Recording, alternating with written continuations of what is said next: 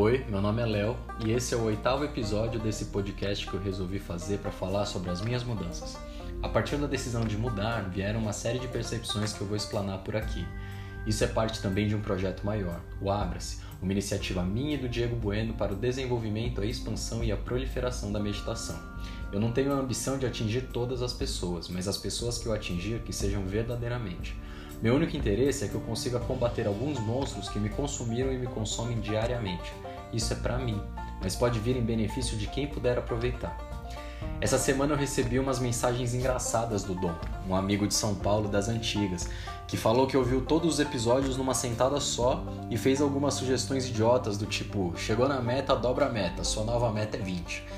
E depois falou para gravar e publicar o vídeo do podcast sendo gravado. E aí eu fico imaginando se ele teria paciência de ouvir as 20 vezes que eu gastei para tentar gravar esse podcast hoje. Mas que bom que você apareceu, não.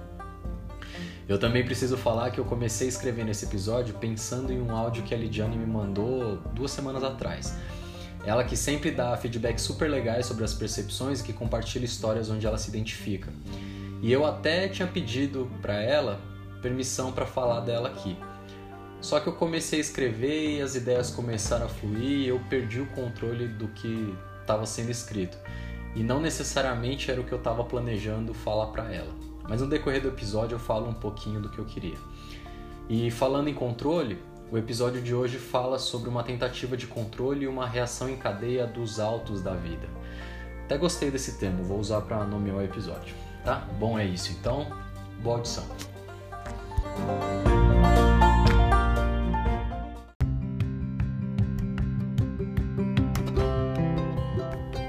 Quando eu comecei por essa busca de autoconhecimento, eu comecei por acaso, sem saber muito o que era. Mas ali era um ponto de virada de verdade. Isso porque o autoconhecimento me apresentou não só para os meus próprios recursos, mas também como todo funciona e como me relaciono com ele. Que talvez eu precisasse mudar muita coisa da minha vida para que as coisas que estão fora do meu controle começassem a ser controláveis. Dentro dessa jornada, mesmo depois que eu já tinha mudado muita coisa, muita coisa continuou mudando e muita coisa continua mudando na verdade. E a cada nova percepção simples de conceito, parece que eu preciso voltar desde o começo para mudar tudo de novo. Enquanto eu ia me aprofundando nos conceitos, eu fui me encontrando com muitos termos, muitos termos que viviam aparecendo nas propagandas que surgiam entre um vídeo e outro no YouTube, muitos termos que eu via estampado em fotos bonitas no Instagram, muitos termos que apareciam nas legendas dos vídeos que eu recebo diariamente nos grupos de WhatsApp. E naquela época eu decidi que queria entender sobre o autocontrole. Eu partia de uma falsa conclusão de que, já que a minha felicidade, as minhas conquistas e a minha vida dependem exclusivamente de mim, e que tudo isso depende de saber controlar as coisas que estão sob o meu controle, então eu preciso aumentar esse autocontrole. Eu preciso controlar a maior quantidade de coisas possíveis para alcançar o que eu desejo. Eu preciso aprender a colocar mais coisas nesse ciclo de coisas que eu controlo para que eu possa ser feliz. Essa possessão, essa vontade de poder, de poder absoluto, essa impressão de poder chegar à plenitude ainda nessa vida foram as razões para eu me aprofundar nesse autocontrole. Mal sabia eu que essa gana por controle me levariam para autossabotagem. Sabe quando no fundo você sabe que não tem jeito? Que desde o início você sabe que não faz sentido? Quando você perde o fio da meada e não sabe nem para que, que eu estou fazendo isso?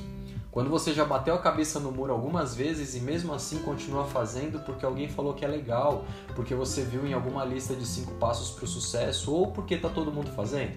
Então, isso é autossabotagem.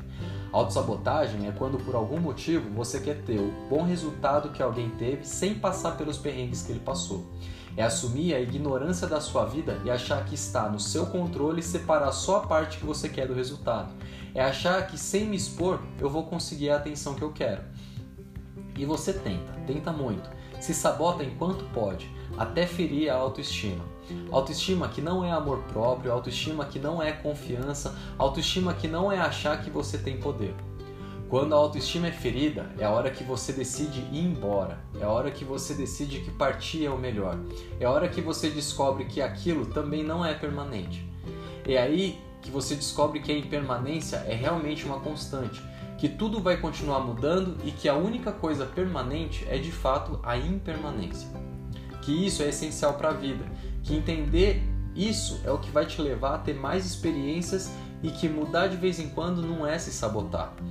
Percebe que quando você para de se sabotar, percebendo que os recursos que existiam antes podem não funcionar igual funcionavam, é que você ganha controle das suas coisas. E que quando você reconhece o que é necessário controlar, é que você tem um melhor conhecimento de quem é você. E que a busca deve ser por conhecer melhor e não mais. E é aqui que eu começo a minha história.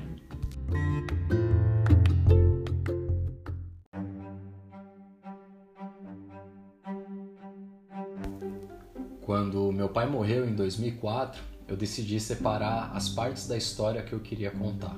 Eu decidi que, excluindo parte da história, eu podia sofrer menos e decidi que me apegar a essa decisão seria o melhor caminho.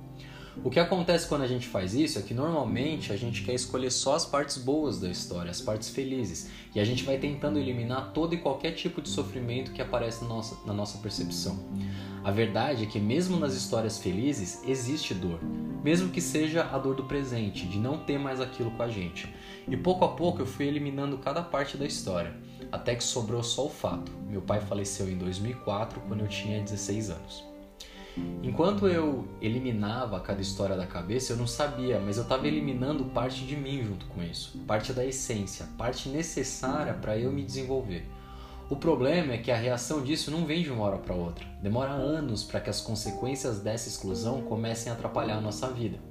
E aí a gente começa a fazer vários diagnósticos bem rasos e raramente achamos que o problema foi esse arquivo encaminhado para lixeira. Reconstruir esses arquivos de memória pode demorar só um clique, mas às vezes demora mais tempo do que o tempo real que ele demorou para ser criado, porque além de termos que reconstruir a história, existe uma história sendo criada nesse momento, e além disso, exige muito de nós mesmos lidar com a ressignificação de algo que foi se fortalecendo durante o tempo. No fundo, o fato de ter deixado esse episódio da memória não foi o de querer esquecer. Muito pelo contrário, foi uma tentativa imensa de querer me apegar àquilo, de achar que de alguma forma, se eu pudesse controlar melhor as coisas, eu poderia voltar nesse dia, que eu poderia mudar o destino do passado, que eu poderia ter ele aqui comigo de novo de alguma forma. É insensato, eu sei, mas todo mundo que se apega a um fato como esse tem isso no mais íntimo dos sentimentos, de querer ter tanto poder a ponto de discutir com o destino igual essa força maior que nos rege, convencer ele de que você pode mudar isso tudo.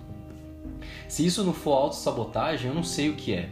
Mas mesmo que seja legítimo, mesmo que seja por amor, mesmo que seja uma saudade imensa que te rasga o peito e faz querer sair da própria sanidade mental para poder mudar só aquele ponto final da redação da sua história e transformar ela em uma vírgula.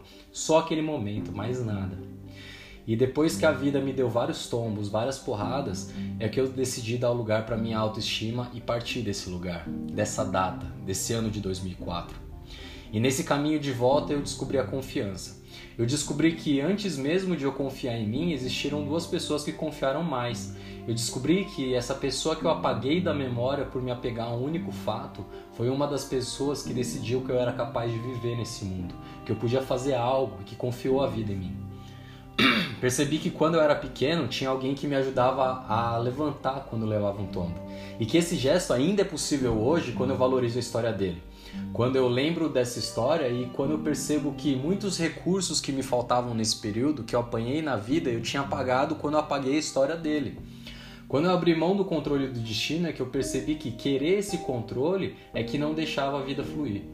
Acho que eu posso até arriscar dizer que o contrário de controle é fluxo, não descontrole. Foi nessa busca por controle que eu fechei portas da minha vida. Quando a gente busca controlar as coisas, nós fechamos a, a porta quando as coisas ficam descontroladas. E nesse rompimento de fluxo, nós fazemos as coisas ruins pararem de entrar, mas a gente também fecha a porta para as coisas boas. Descobri que no fundo, todas as vezes que eu fiquei ansioso, que eu fui tímido, que eu me fechei, foi só uma tentativa de querer controlar o resultado, controlar o medo, controlar a exposição ao ridículo. Foi uma tentativa de querer ter do mundo o reconhecimento e a confiança que meu pai já tinha depositado em mim e que eu tinha simplesmente apagado. Saramago falou que é necessário sair da ilha para ver a ilha. Às vezes a gente precisa dar uma distância da nossa vida para ver ela fluir. Isso também é contemplar, isso também faz parte. O passado é lugar de referência, não de morada. É importante saber de onde a gente veio, o contexto que a gente veio para fazer o melhor de nós mesmos hoje, mas as coisas acontecem no presente. Nesse mesmo livrinho, Saramago diz que gostar é provavelmente a melhor maneira de ter, e ter deve ser a pior maneira de gostar.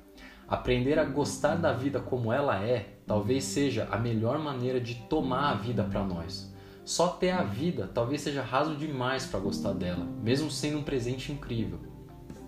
Não é egoísmo a gente fazer o nosso melhor. Talvez seja muita presunção da nossa parte achar que a gente podia ter mudado o destino. Talvez o ego... seja o egoísmo achar que a gente seria capaz de fazer diferente. Talvez seja egoísmo querer mudar a história. Eu confesso que eu ainda não reconstruí tudo que eu excluí. Mas hoje eu sei, Hoje eu sei reconhecer quem foi meu pai, hoje eu sei que é importante tomar meu pai do jeito que ele é, ao preço que custou para ele. Hoje eu sei que faz parte a história dele. E a história que eu projetava, ainda que no meu mais íntimo dos meus pensamentos, não pode pertencer, mas ele ocupa espaço. Eu sei que a nossa capacidade de percepção, a nossa capacidade de controle não é infinita. Então, perceber o melhor que eu posso fazer é o melhor uso que eu faço dos meus recursos. Hoje eu sei que a linha que a mais linda das histórias do e se ofusca o legado do que realmente aconteceu. Hoje eu sei que existem coisas maiores que eu e que o destino é uma delas, e que tentar ser capaz de duelar com ele é insensato e impossível.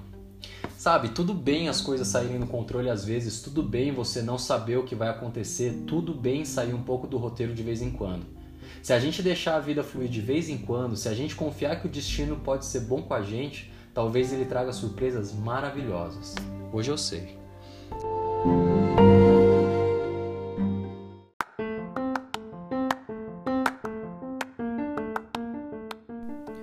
Então é isso, pessoal. Para você que chegou até aqui, meus agradecimentos mais sinceros. Caso você tenha se identificado ou conheça alguém que se identificaria, compartilhe esse podcast. Se quiser me acompanhar nas redes sociais, você me encontra no arroba no Instagram.